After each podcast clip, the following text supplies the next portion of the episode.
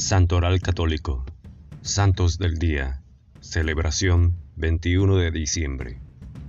San Pedro Canicio, sacerdote jesuita y doctor de la Iglesia. Vean, Pedro duerme, Judas está despierto.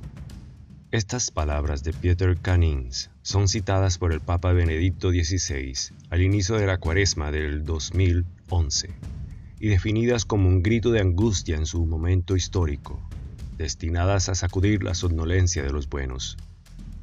Nacido en 1521 en Nimeja, un pueblo holandés que entonces se encontraba en el ducado germánico de Gueldres y por lo tanto en el Sacro Imperio Romano Germánico. Tú conoces, Señor, de cuántas maneras y cuántas veces en aquel mismo día me has confiado Alemania, por la cual enseguida habría continuado a ser solícito, por lo cual habría deseado vivir y morir. Ingresó a la Compañía de Jesús en 1543, después de haber realizado los ejercicios espirituales bajo la dirección de Pedro Fabro, y participó en el Concilio de Trento en 1547 y en 1562, expresamente llamado por el obispo Augsburgo, cardenal Otto Traches von Baldur.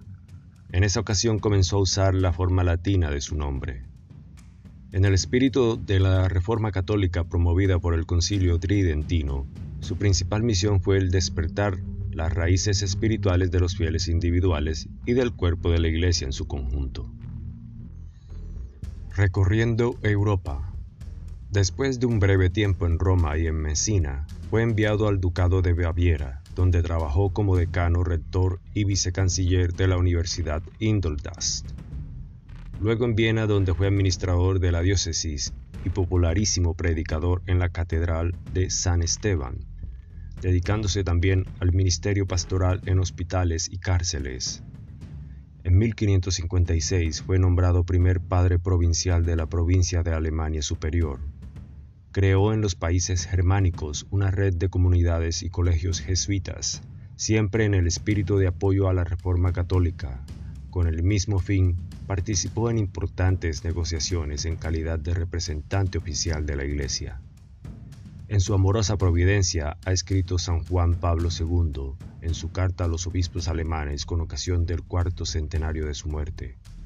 Dios hizo de San Pedro Canicio su propio embajador en un periodo en que la voz del anuncio católico de fe en los países de lengua alemana arriesgaba con silenciarse.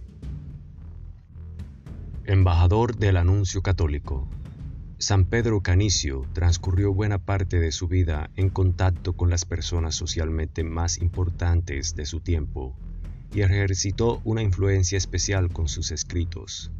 Fue editor de las obras completas de San Cirilo de Alejandría y de San León Magno, de las cartas de San Jerónimo y de las oraciones de San Nicolás de Fleur. Publicó libros de devociones en varias lenguas, las biografías de algunos santos suizos y muchos textos de homilética, pero sus escritos más difundidos fueron los tres catecismos compuestos entre 1555 y 1558. El primer catecismo estaba destinado a los estudiantes en condiciones de entender nociones elementales de teología. El segundo a los muchachos del pueblo para una primera instrucción religiosa el tercero a los chicos con una formación escolástica a nivel de escuelas medias y superiores. La doctrina católica era expuesta con preguntas y respuestas, brevemente en términos bíblicos, con mucha claridad y sin acentos polémicos. Solamente durante el lapso de su vida, las ediciones de este catecismo han sido 200. Su actividad en favor de la Reforma Católica, sostenida por maneras afables y corteses, encontró el pleno favor ya sea del emperador Fernando I que del Papa Gregorio XIII. No amaba subrayar herejías o errores en la doctrina, sino evidenciar los aspectos perenne novena de la doctrina católica. En sus últimos años fundó en Friedeburgo, Suiza, en 1580, el Colegio San Michel, que luego fue transferido a Feldkirch y finalmente a San Blasien en la Selva Negra. A su muerte el 21 de diciembre de 1597 fue sepultado en la iglesia universitaria de Friburgo, San Michel.